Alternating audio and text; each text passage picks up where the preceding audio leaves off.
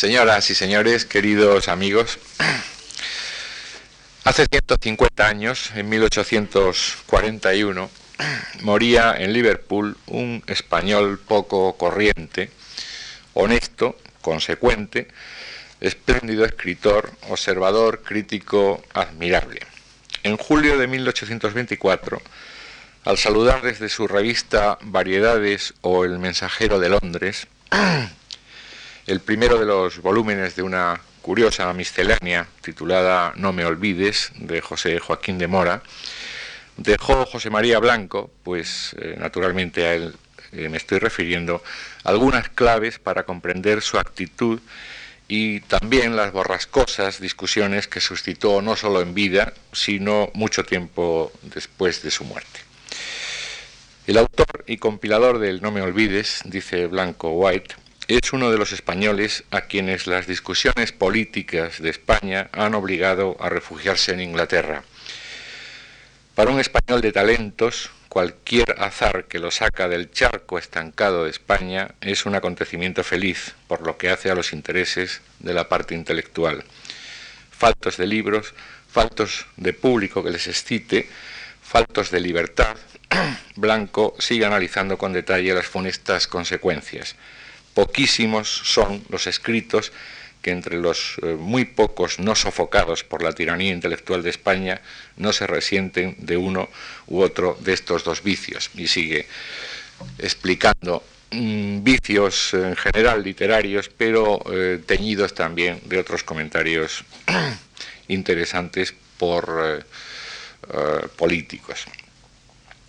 Tomo la cita del ya clásico estudio de don Vicente Llorens, Liberales y Románticos, el primer estudio de conjunto sobre la emigración liberal española en Inglaterra.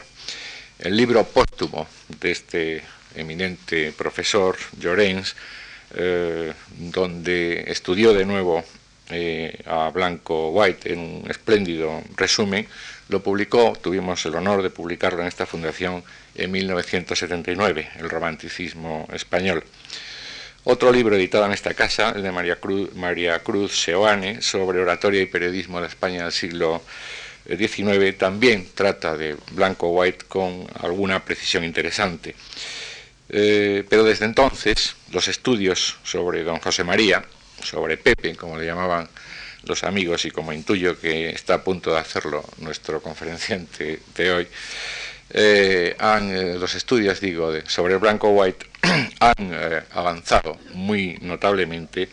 y en ellos ha han brillado con luz propia los del profesor que hoy ocupa nuestra tribuna. Este curso, pues, quiere proseguir lo que ya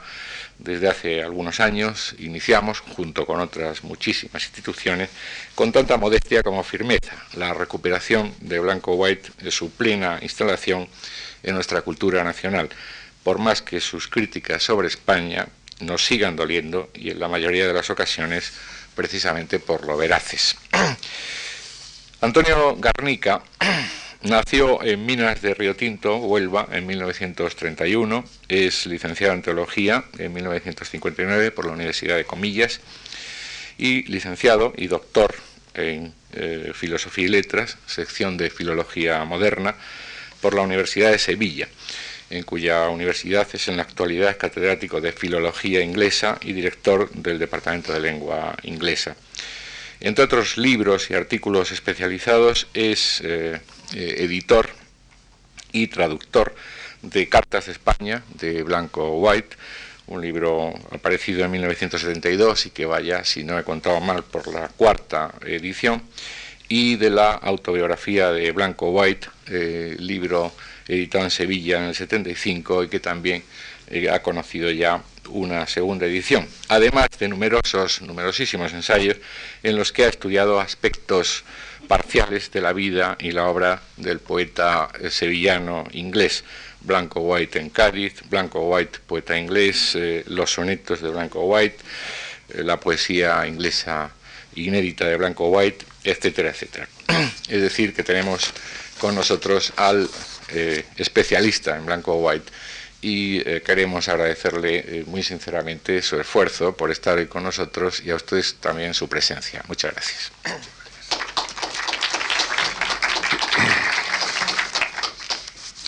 Muchas gracias, don Antonio.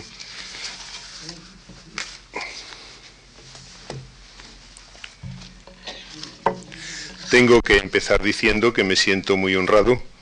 por la invitación de la Fundación Juan Marc para pronunciar cuatro lecciones, preciosa palabra, sobre mi amigo Pepe, o José Blanco White, o José María Blanco y Crespo, que de las tres maneras se llamaba, con motivo del 150 aniversario de su muerte que tuvo lugar en Greenbank House, en Liverpool, el 20 de mayo de 1841. Me siento también muy honrado por esta distinguida audiencia donde veo a un querido maestro, como es don, Emilio Lorenzo, que acaba de, venir para acá a escuchar esta primera lección. Creo además que es la primera vez que este distinguido foro académico se va a hablar de forma monográfica sobre este eximio escritor sevillano. Todavía, según entiendo, insuficientemente conocido en su país de origen.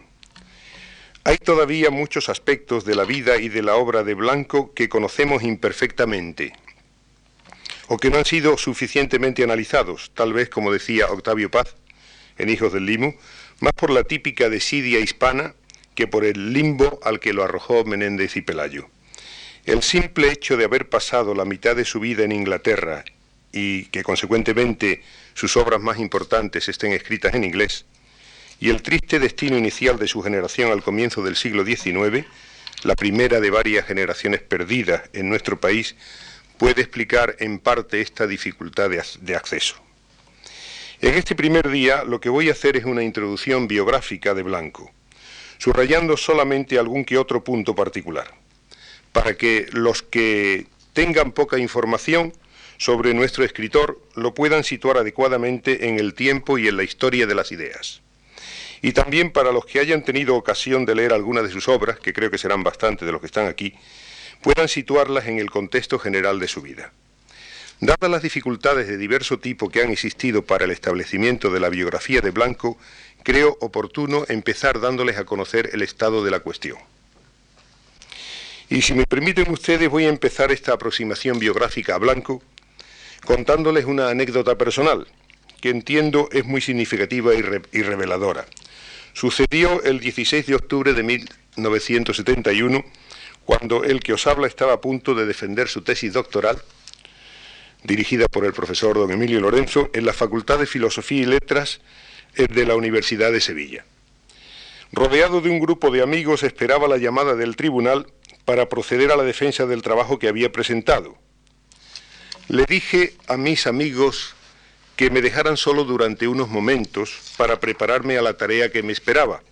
y amablemente se retiraron un poco. Mientras ponía las ideas a punto, paseaba junto a la galería de retratos de universitarios sevillanos ilustres que había y sigue habiendo en el pasillo del piso superior de la facultad, delante de la sala de grados, y por, la, por, la cual, por el cual había pasado durante muchos años. De repente alcé instintivamente la vista y descubrí el retrato de Blanco desconocido hasta entonces como tal. Un excelente retrato, de tonos oscuros, de un hombre de mirada fija, penetrante e intensa, con signos incipientes de calvicie, vestido con ropas civiles de la época, el mejor con mucho de los cuatro retratos documentados que se conservan en España.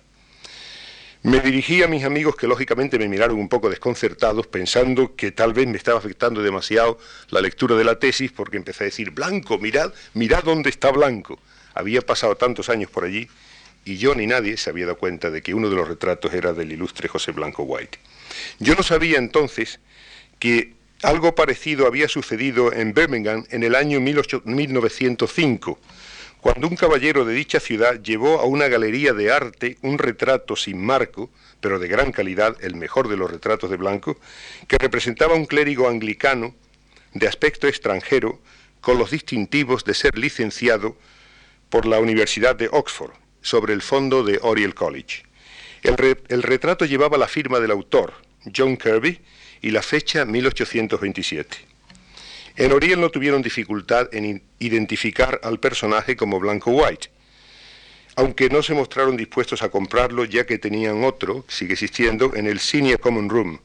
Fueron los unitarios de Liverpool los que lo compraron y lo regalaron a su congregación. Primero fue depositado en la capilla unitaria de Allet Road, en Liverpool, pero posteriormente fue enviado a Oxford y depositado en Manchester College, que es donde se conserva. Este parece haber, sido el sino de Blanco, alguien que ha sido necesario recuperar de un desconocimiento y de un olvido a través de muchas peripecias y dificultades, pero con quien cualquier persona de ideas liberales se encuentra inesperadamente en cualquier camino para simpatizar casi instintivamente al descubrir que sus ideas son de alguna manera un retrato de su propia vida y de sus propias ideas. Es un lugar común afirmar que fue don Marcelino Menéndez y Pelayo quien borró a Blanco de los anales patrios y lo arrojó al infierno o al limbo de los escritores malditos, por haber renegado de la fe católica. Sin embargo, también hay que decir que la monografía sobre Blanco, que ocupa casi todo el capítulo cuarto del libro séptimo de su historia de los heterodoxos, no es sólo un juicio sumarísimo y condenatorio, además de a priorístico sobre blancos, de toda su vida y de toda su obra, sino también el primer estudio documentado que se escribe en nuestro país sobre él, aunque muy incompleto en cuanto a su etapa inglesa. A pesar de su rechazo final, Creo que don Marcelino siente una oculta admiración por Blanco, como se puede comprobar en las cartas que se conservan en la Biblioteca Menéndez Pelayo de Santander sobre la, redacción de esta monografía. Por ejemplo, su análisis de las cartas de España, con tal de que prescindamos del furor antiespañol y anticatólico, como dice, es absolutamente laudatorio. Para Menéndez Pelayo, recogiendo acusaciones previas de Bartolomé José Gallardo, el problema de Blanco estuvo en las faldas, en las faldas. Las mujeres son de nuevo la gran culpa de las desventuras heterodoxas de los varones hispanos. Pero el hecho es que con la monografía de don Marcelino comienza la leyenda negra del antiespañolismo de Blanco, que se convierte casi de sopetón en un escritor maldito, en un mal español, en un heterodoxo radical, entendido como conjunto de todos los males sin mezcla de bien alguno. La mayoría de los manuales universitarios de literatura española que se publican a partir de entonces no hacen más que repetir, o para ser más exacto, copiar literalmente, casi vergonzosamente, las conclusiones de heterodoxos en cuanto a Blanco sin fijarse en el contenido. Contrasta con esto radicalmente, contrasta con esta visión hispánica de la vida y obra de Blanco la recensión incluida en el Dictionary of National Biography, la gran obra de biografía de escritores y hombres ingleses, que es obra de Leslie Stephen, el padre de Virginia Woolf precisamente, por su exactitud y su objetividad. También hay que notar a este respecto que Blanco White es uno de los escasísimos extranjeros incluidos en el DNB y el único español que se encuentra en, ese gran diccionario. El primer intento, quiero decir que la recensión de Leslie Stephen es de 1909, prácticamente poco después de la aparición de Heterodoxos. El primer intento español para acabar con esta leyenda negra es la publicación en 1920 de la biografía de Blanco escrita por don Mario Méndez Bejarano y premiada por la Real Academia Española, por cierto. Desgraciadamente en ella utiliza exclusivamente como fuentes manuscritas los documentos familiares en poder entonces del general don Mariano Blanco, bisnieto del único hermano de José María Blanco White, y que desgraciadamente están hoy fuera de España, en la biblioteca Firestone de la Universidad de Princeton, salvo aquellos que no debió devolver Méndez Bejarano, como por ejemplo el cántico didáctico a la belleza, y que no sabemos dónde están en la actualidad. Aunque el libro de don Mario supuso una seria vindicación académica, no fue capaz de vencer la inercia de la leyenda negra iniciada por don Marcelino. Solo aquellos que eran capaces de sentir cierta afinidad espiritual y una simpatía instintiva hacia los heterodoxos de Menéndez Pelayo pudieron apreciar y fueron capaces de apreciar las aportaciones de Méndez de Jarano. De 1920 tenemos que saltar hasta 1954 fecha de la publicación en México de Liberales y Románticos, de Vicente Llorens. La primera valoración positiva de toda una generación de heterodoxos políticos, en la cual se incluye lógicamente a José Blanco White. A pesar de que hasta 1968 no se publica en España la segunda edición de este libro, Liberales y Románticos tuvo un gran impacto en los ambientes universitarios españoles y anuncia ya con fuerza el comienzo de la recuperación de Blanco. De mí mismo puedo deciros que fue en Liberales y Románticos donde pude leer por primera vez el nombre de Blanco White y donde recibir el primer impulso para trabajar en mi edición de Letters from Spain. En 1971 Vicente Llorens publica su antología de obras en español, de Blanco White, precedida de un breve pero enjundioso prólogo autobiográfico, en el que, por ejemplo, se clarifica totalmente el problema de cuáles eran las faldas que perseguían a Blanco White, en el que insistían tanto Bartolomé José Gallardo y don, Marcelino, lo que no había sido capaz de hacer eh, Méndez Bejarano. Creo, sin embargo, que 1972 es el año decisivo para la recuperación actual de Blanco, por el impacto que tuvieron en el gran público dos obras que aparecen casi simultáneamente. En Buenos Aires, Juan Goitisolo publica la obra inglesa de Blanco White, precedida de una presentación crítica de la personalidad de nuestro autor, que causó gran impacto al poner de relieve la actualidad de la heterodoxia del escritor sevillano y su carácter paradigmático para la vida de muchos españoles contemporáneos. Al propio tiempo, en el mismo año, en Madrid aparece la colección de bolsillo de, Alianza Editorial, la traducción española de Letters from Spain, Cartas de España, tal vez la obra más representativa de nuestro escritor, preparada por mí con una introducción de Vicente Llorens, con quien precisamente tuve la satisfacción de trabajar desde 1969 hasta su muerte el 15 de junio de 1979, disfrutando no solo de su magisterio, sino de su amistad y su hospitalidad ocasional,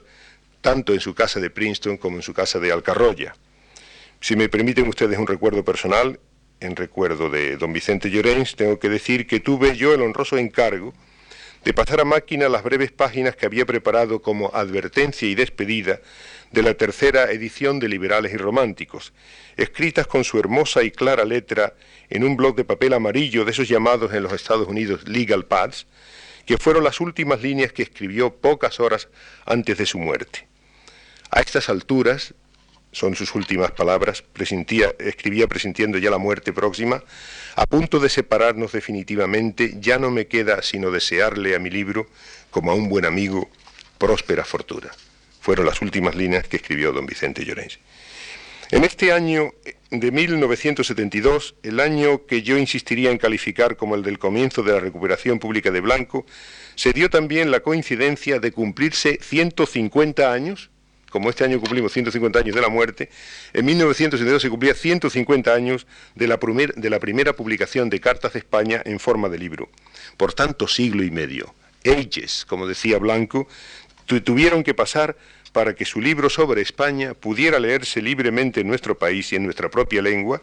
y en general para que el gran público empezara a conocer algo de su vida y de sus obras.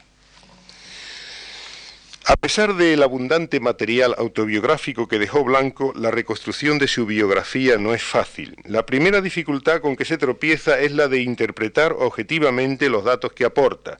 y darles la valoración adecuada, que es el problema inherente a este género literario de las autobiografías. En ellos no solamente se encuentran errores menores, por ejemplo, fechas equivocadas, fácilmente eh, explicables por la distancia temporal de recuerdo, algunos datos menores específicos, sino sobre todo mm, significativos cambios de actitud en distintos momentos de su vida, a medida que su experiencia se va enriqueciendo y madurando. Blanco White es el modelo del hombre en perpetua búsqueda de una verdad elusiva, que muchas veces cree tener a su alcance, pero que al final, cuando ya la va a poseer, se deshace como un espejismo. Estos cambios personales son los que le hacen sentir agudamente la necesidad de ofrecerse a sí mismo y a los demás una autojustificación para reafirmar su propia identidad. Hay quienes interpretan estos cambios de opinión como señales de un carácter voluble e inestable, pero la trayectoria de su vida indica que su problema es que siempre fue transparente, tal vez demasiado transparente en un mundo donde la transparencia y la sinceridad se pagan siempre a un alto precio. La primera en el tiempo y ciertamente la más sincera, objetiva e interesante de todas las narraciones autobiográficas es la llamada Examination of Blanco by White, concerning his religious notions and other subjects connected with them, escrita en Londres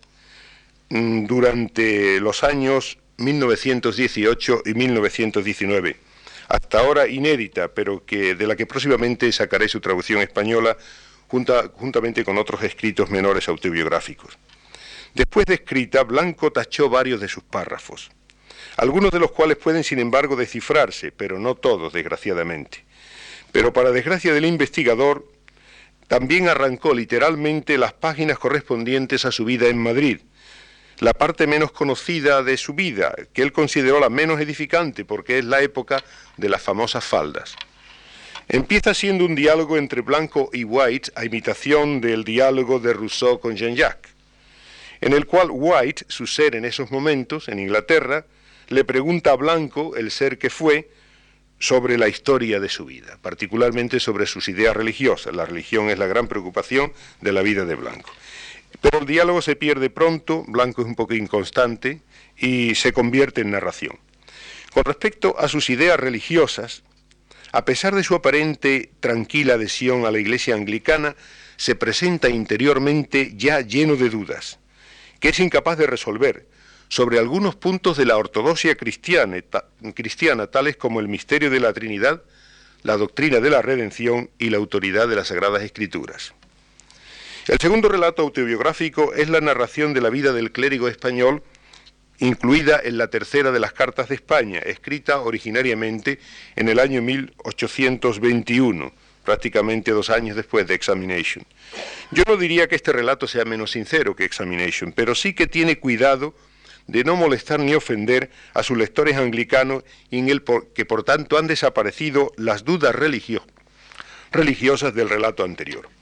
Es literalmente el más bellamente escrito, escrito por un White muy inglés y además muy sinceramente identificado con los ideales de Inglaterra.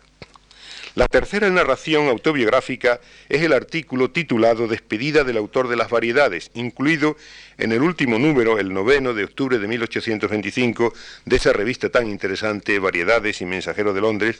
a que se hizo referencia en la presentación de esta conferencia,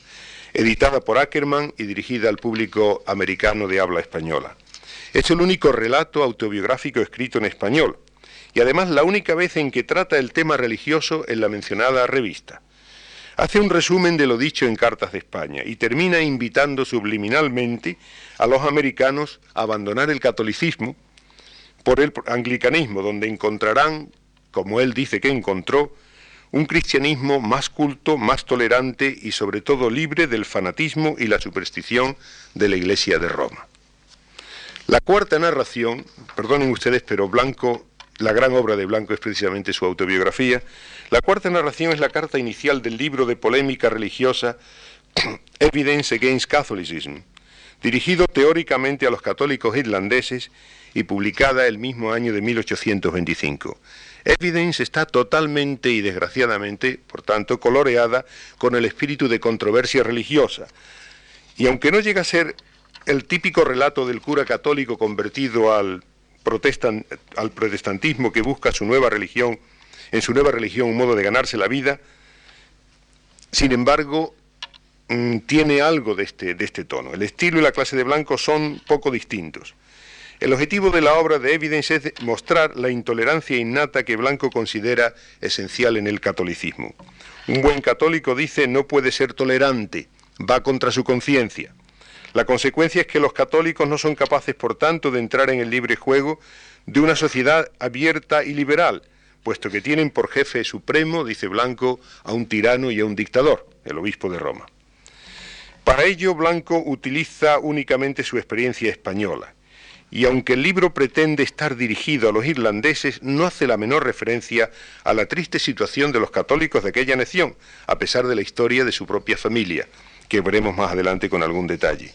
Blanco no parece darse cuenta de las implicaciones de política religiosa que el libro iba necesariamente a tener en unos momentos en que se debatía en el Reino Unido la llamada Catholic Emancipation, es decir, el reconocimiento de los derechos civiles a los católicos irlandeses, pecando de una increíble ingenuidad en este aspecto. Dice que, le mueve, que lo mueve, y no hay duda que así lo pensaba, el sentimiento de su deber de dar testimonio contra el fanatismo católico. Evidence va a ser para él una espada de dos filos. Por un lado, le abrirá las puertas de la Universidad de Oxford, que le concederá la entonces rarísima distinción de un Master of Arts honoris causa, algo parecido a un doctorado honoris causa actualmente. Pero por otro, le hará sentir bien pronto todas las amarguras de la lucha política cuando descubra que su auténtico espíritu liberal no podía aceptar las consecuencias políticas que necesariamente se tenían que derivar de su obra. Por último, está la abundante documentación recogida por John Hamilton Tom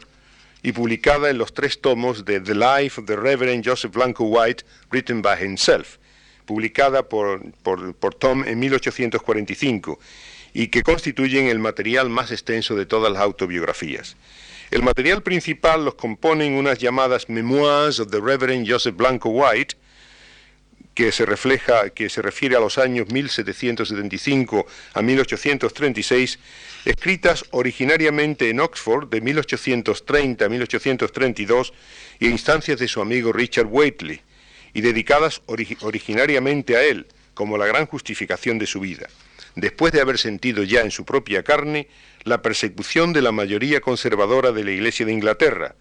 a consecuencia de su posición con respecto a la emancipación católica que acabamos de mencionar.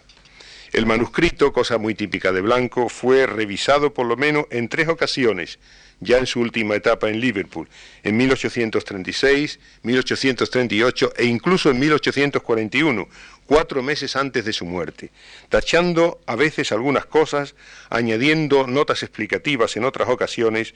para recoger de la mejor manera las causas de su abandono de la Iglesia anglicana. Las memoirs han sido traducidas y publicadas por mí con el título de Autobiografía de Blanco White y publicadas en 1975 la primera edición y en 1988 la segunda. También en The Life hay una especie de apología, apología o historia de su alma desde 1812 en que se hace anglicano hasta 1819, fecha de su redacción. Originariamente llevaba el título de Private Journal, pero entre 1834 y 1839 fue reelaborado con el título de A Sketch of His Mind in England, un esbozo de su mente, una historia de su alma en Inglaterra, revisado por última vez también en 1841, donde cuenta con más detalle todavía la historia de su última disidencia religiosa que antes mencionamos. Se conserva además de todas estas obras, sin publicar, una interesante colección de diarios con breves notas para los años 1819, 21, 23, del 36 al 39 y uno más detallado que corre desde el 9 de abril de 1833 al 28 de abril de 1835, además de una colección importante de cartas en las universidades de Liverpool, Manchester College, Oxford y la Universidad de Princeton, y colecciones menores en varias bibliotecas de diversos lugares. Últimamente, la paciente investigación de algunas de estas fuentes ha permitido a mi buen amigo Martin Murphy de Oxford escribir una excelente biografía de Blanco, publicada en 1989, particularmente buena en lo que se refiere a su vida inglesa, aunque en algunos elementos me parece excesivamente compendiosa. Yo quisiera ahora, en este apartado, pues daros algunos datos temporales ya concretos sobre la vida de Blanco. Como la vida de Blanco fue bastante itinerante, es muy importante fijar las fechas básicas de su vida. Nace en Sevilla el 11 de julio de 1775 y muere en Greenbank House, Liverpool, el 20 de mayo de 1841. Estos 65 años de su vida están divididos por otra fecha clave, 1810. El 23 de febrero de 1810 sale Blanco de Cádiz en el Lord Howard para desembarcar en Falmouth una semana después, el 3 de marzo, y empezar una nueva vida en Inglaterra. No volvería más a España. Por tanto, hay que distinguir una vida española, una etapa española de 1775 a 1810 y una etapa inglesa desde 1810 a 1841.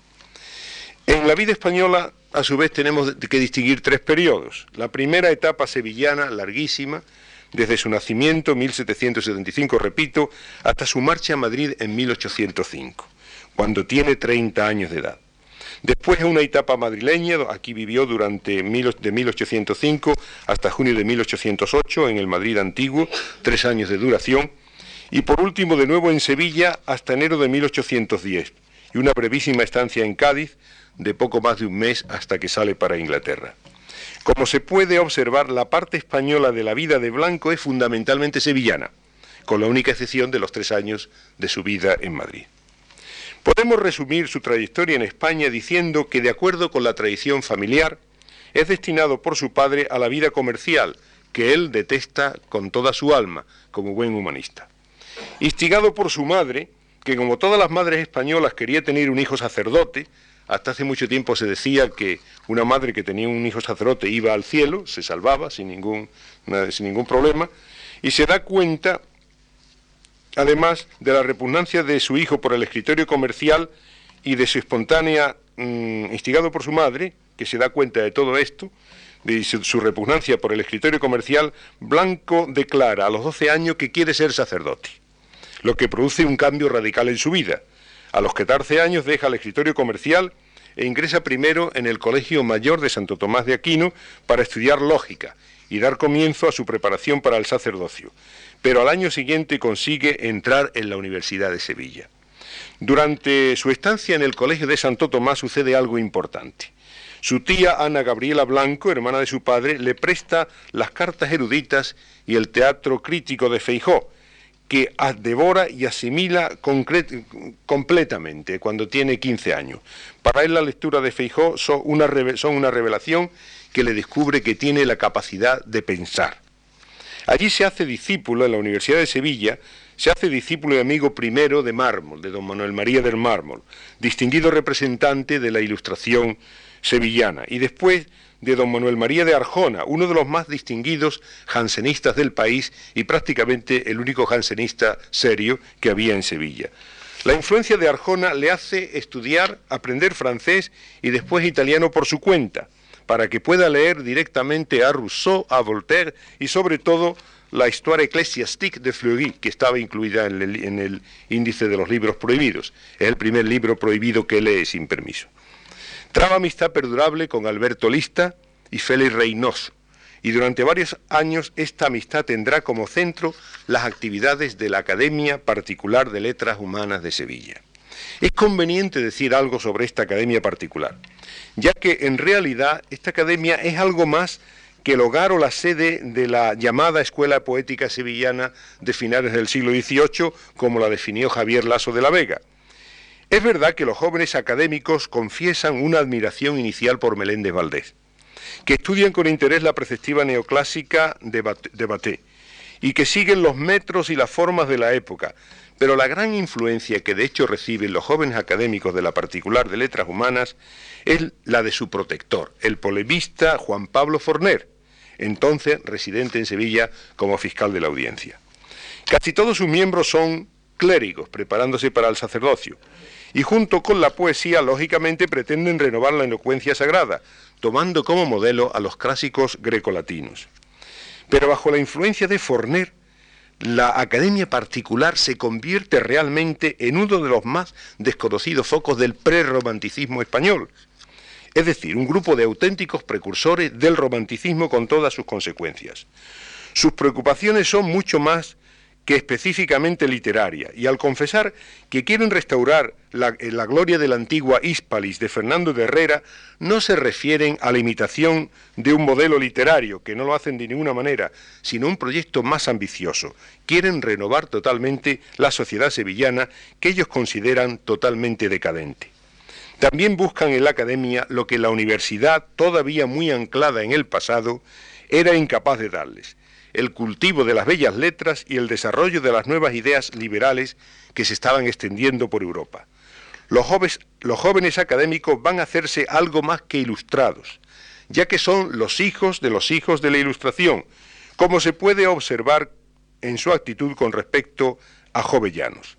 La evolución de, sus ideas, como es patente además en el caso de Blanco, los lleva mucho más allá de las fronteras del despotismo ilustrado. Blanco, curiosamente, no fue miembro fundador de la Academia, que es obra sobre todo de su gran amigo Félix José Reynoso. Estaba en aquellos momentos totalmente bajo la influencia de Arjona, que le hace estudiar historia de la Iglesia para meterle las ideas llamadas del jansenismo español. La Academia tuvo su sesión constituyente el 10 de mayo de 1793 y sus actividades se, desarrollarán durante ocho años hasta 1801. Aunque entre los fundadores hay académicos ya mayores, particularmente algunos sacerdotes ilustrados, es obra sobre todo de los jóvenes universitarios como Reynoso, Roldán, Blanco y Alberto Lista. Blanco se incorpora el 23 de octubre de 1794, casi año y medio después de la fundación de la Academia, y las actas registran su admisión por unanimidad con un elogio redactado por Reynoso, que actuaba de secretario, en el que se menciona la conveniencia de su admisión, atendiendo su bello carácter, conocido bien de los presentes, y su estudio y buen gusto en las humanidades. Blanco trabaja con todo interés en la academia, desde su ingreso hasta que empieza su expediente de ingreso en el Colegio Mayor de Santa María de Jesús, en agosto de 1797, en que se desaparece de las actividades de la academia durante algún tiempo.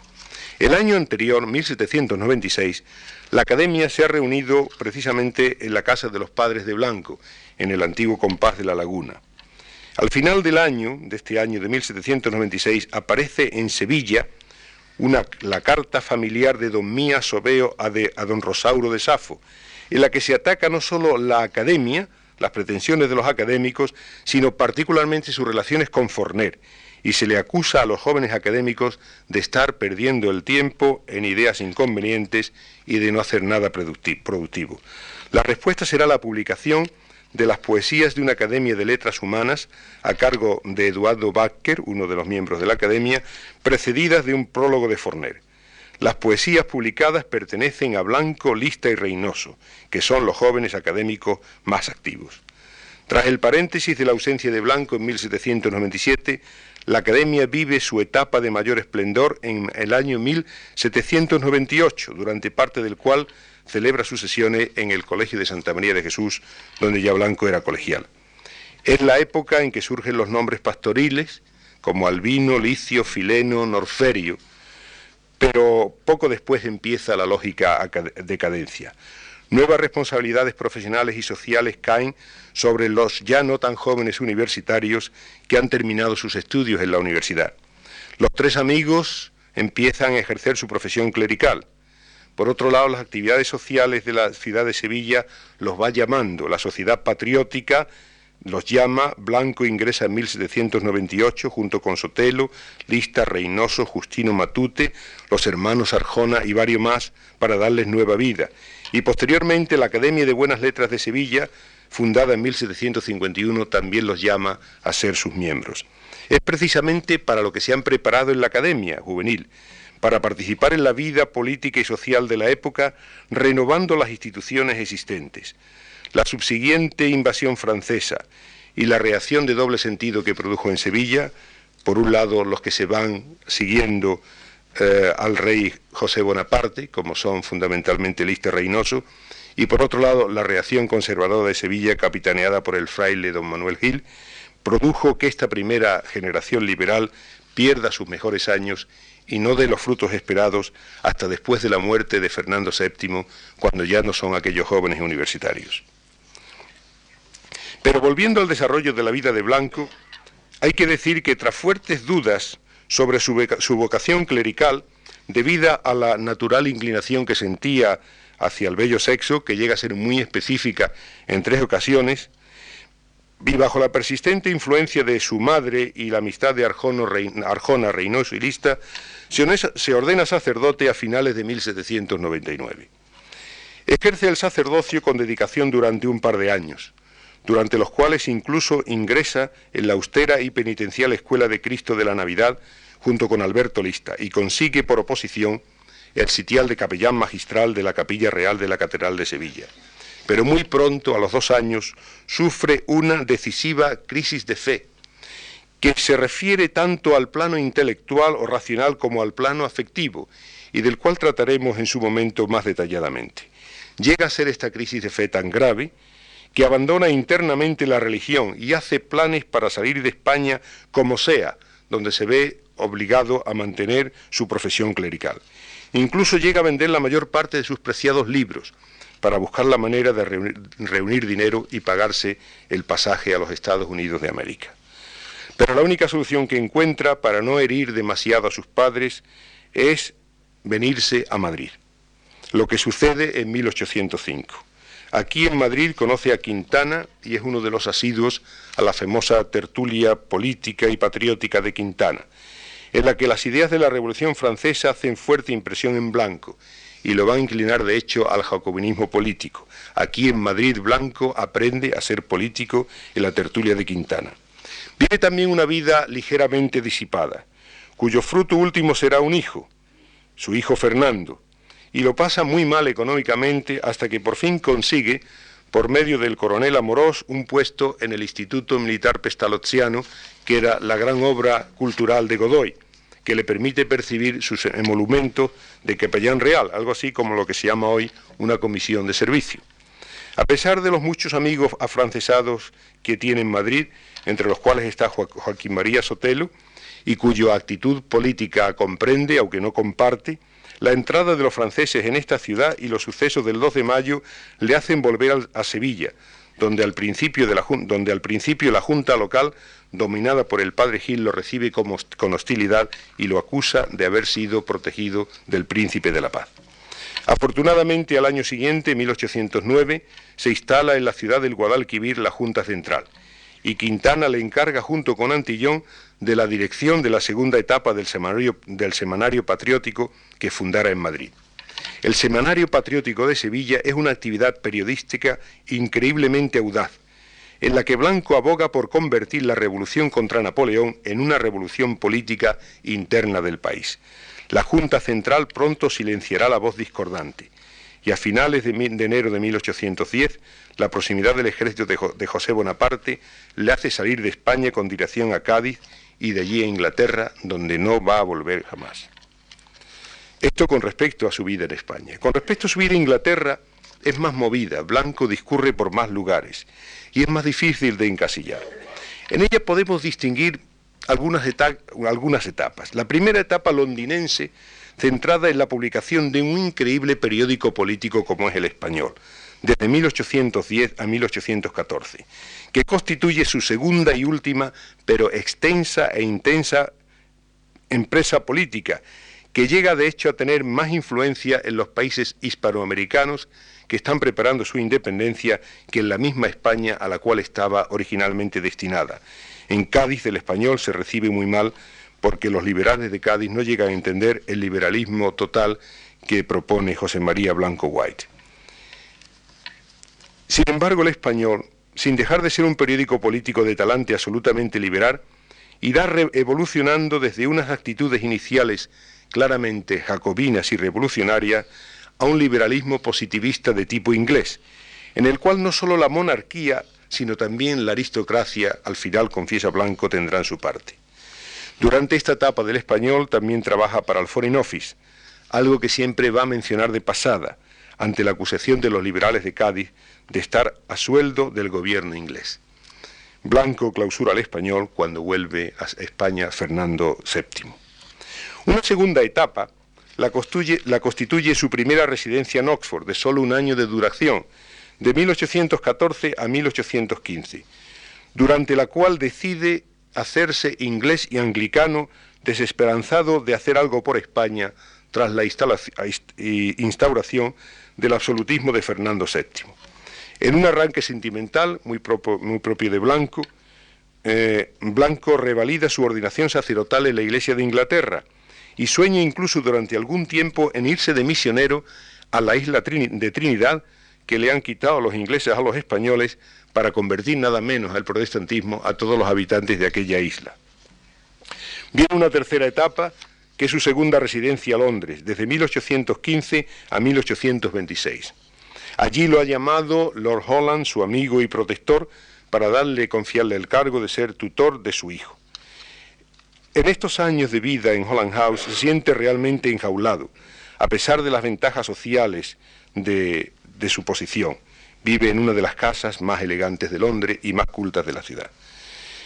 Después, por fin consigue dejar Holland House y durante año y medio vive en una relativa desorientación. Es precisamente el año en que escribe Examination, donde se siente totalmente inseguro dentro del anglicanismo y donde intenta casarse, pero se encuentra, desgraciadamente, que no tiene medios para mantener una familia en la posición social en que él estaba en Inglaterra. Entonces se hace muy amigo de, los íntimos de sus grandes amigos ingleses, como son los Carleton, William Bishop, los Christies, incluso eh, los Christies precisamente los que inician por aquellos tiempos la famosa casa de subastas. Es precisamente en estos años cuando descubre que tiene un hijo, fruto de sus amores en Madrid con Magdalena Escualla, y al que trae inmediatamente a Londres. Por fin, después de esta etapa de desorientación, la gloria le abre los brazos de una manera casi inesperada, de 1821 a 1826, años en los que Blanco se revela como un celebrado escritor inglés. Es invitado en primer lugar a lo que más podía, a lo que más podía aspirar un escritor inglés, y que es un honor muy especial para los extranjeros, a escribir para, para las revistas más distinguidas de Inglaterra, como son el New Monthly Magazine y el Quarterly Review. Para el primero escribe Letters from Spain, que es una colección de artículos, que después, en el año 1822, ante su éxito, se van a convertir en un libro. Escribe también la novela Vargas, la larga novela Vargas, de la que nunca se reconocerá autor. El libro de controversia religiosa Evidence Against Catholicism, mencionado más arriba. También se escribe en español la revista Variedades. Se revela como un poeta inglés admirado por Robert Sadie y Coleridge, entre otros. Esta etapa gloriosa culmina con la concesión del título honoris causa de Master of Arts por la Universidad de Oxford por los servicios prestados a la Iglesia de Inglaterra, particularmente con la publicación de Evidence. La cuarta etapa es la de su segunda residencia en Oxford, que se extiende durante seis años, de 1826 a 1832. Blanco va a Oxford muy orgulloso del, título que le ha, dado la universidad, queriendo encontrar allí el lugar definitivo de su residencia y la paz, que va a mostrarse de nuevo bastante esquiva y no solo porque los años van pasando y la salud se resiente. Bien es verdad que Oriel College, al cual se asocia, es entonces el college más prestigioso de Oxford, y Blanco va a hacer nuevos y perdurables amistades. Richard Whately, uno de los grandes hombres de Oxford, de la universidad, el Provost Hawkins, Nassau Senior, Baden Powell, John Henry Newman, lo mejor y más liberal de la ciudad universitaria, si, si excluimos a Newman entonces de este último calificativo. Pero a pesar de tan buenas asociaciones en Oxford, Blanco se siente casi un huésped en Oriel, él siempre muy susceptible, por no ser propiamente un fellow, un, colegial de pleno derecho y rango, sin oficio definido que cumplir y sin un trabajo claro que realizar. Ante esta situación, su, amigo, Naso Senior le encarga la dirección de una revista pragmática y liberal, The London Review, pero desgraciadamente la revista liberal fracasa después de, su segundo número porque en Inglaterra el liberalismo no estaba en, su mejor momento en aquel año. Su apoyo a la reelección de Robert Peel lo enfrenta con la derecha anglicana a la que antes lo había favorecido con la publicación de Evidence. De todo ello lo va a salvar de momento la invitación de Richard Whately, nombrado poco antes arzobispo de Dublín, a que se vaya con él a Dublín a ser el tutor de su hijo Edward en 1832. La quinta etapa es su estancia en Dublín desde junio de 1832 al 2 de enero de 1835 años solitarios que tienen la única compensación afectiva del cariño de la familia Whately, pero en los que va a llegar a su culminación la última crisis religiosa que lo lleva a dejar el anglicanismo, para adherirse a un cristianismo racional, liberal y prácticamente aconfesional. Su abandono público del anglicanismo lo lleva a dejar la residencia del arzobispo a los 60 años de edad y comenzar de nuevo una vida nueva en Liverpool. La sexta y última etapa son los años de Liverpool, en los que llega a la maduración definitiva y última de su heterodoxia, y en los que además vuelve espiritualmente a España, escribiendo de nuevo en español. Publica en Liverpool su libro más importante de reflexión religiosa, Observations on Heresy and Orthodoxy, y colabora activamente en el Christian Teacher, la revista, de, la revista de los unitarios. Es de los primeros que se apuntan durante estos años a la recuperación de Shakespeare, que aunque nos pueda parecer mentira, hasta entonces no empieza realmente a ser admirado en Inglaterra. Sus escritos sobre España son el regreso espiritual del desterrado antes de su muerte. Contra los que dicen algunos, Blanco no muere en Liverpool solo, sino al contrario, rodeado y acompañado de sus nuevos amigos, los unitarios de la ciudad.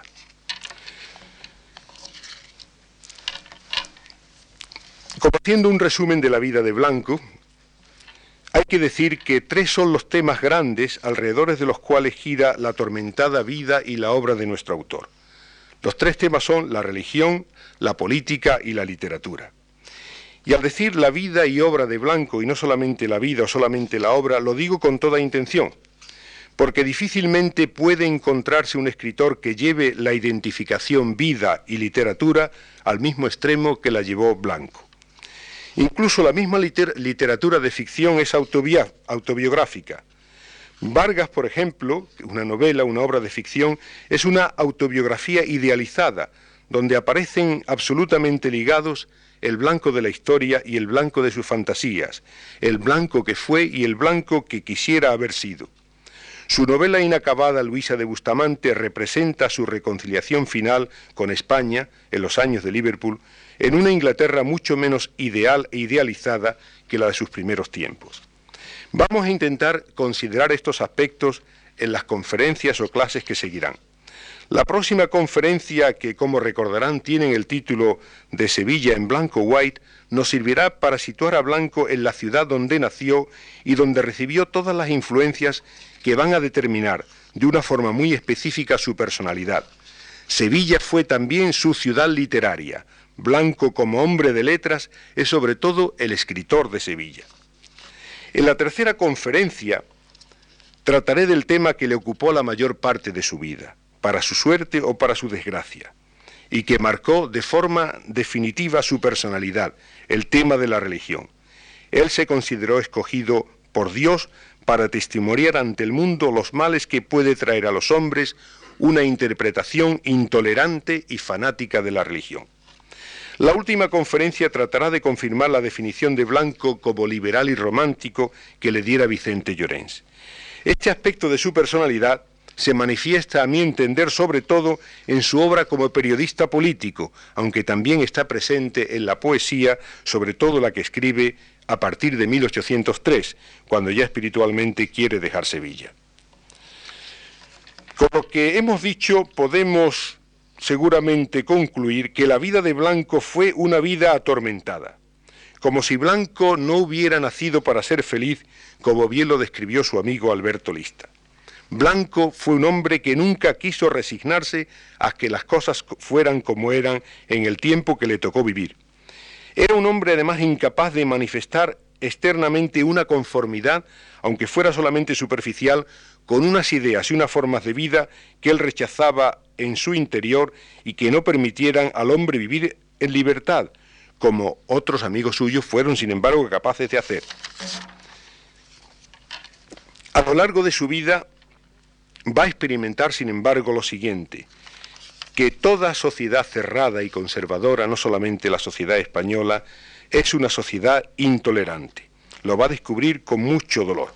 Por eso, por mucho que huyera de Sevilla a Madrid, y por mucho que huyera de España a Inglaterra, las decisiones que se toman en la juventud no se rompen sino con jirones de vida, y todo aquel hombre que se quiera enfrentar con una transparencia de vida se encontrará en graves dificultades. Este drama interior del problema de Blanco lo expresó magníficamente en una hermosa elegía dedicada a Quintana, escrita posiblemente en esta ciudad entre los años 1806 y 1808, pero retocada al final de su vida en sus años de Liverpool, y al que tal vez podamos darle el título del primer poema del romanticismo español. Es la famosa elegía a Quintana, cuyas primeras líneas dicen así. No muda el corazón, tan solo muda de cielo el infeliz que su destino quiere evitar huyendo el patrio suelo que le hizo aborrecer su desventura. Ay Quintana, ay mi amigo, La mudanza debiera hacerse dentro del pecho mío, donde la fuente del dolor se anida, a donde está la, la flecha empozoñada que va huyendo conmigo y se encrudece al mismo paso que me agito y pugno por arrancarla del doliente seno. No, no me dejará. Si bien pasara aún más allá de la inclemente cima del Cáucaso nevado, o si a las olas en voladora nave me entregase y a par del soplo de Aquilón huyera, mi pena y mi dolor fueran conmigo. Conmigo hay triste, la áspera montaña treparan, y conmigo surcarían la faz inmensa del hondoso golfo. No hay asilo en la tierra. El universo es estrecha prisión do el infelice en derredor de sí gira los ojos y los vuelve a girar y siempre encuentra el espesor del insensible muro que termina su vista y su esperanza. Muchas gracias.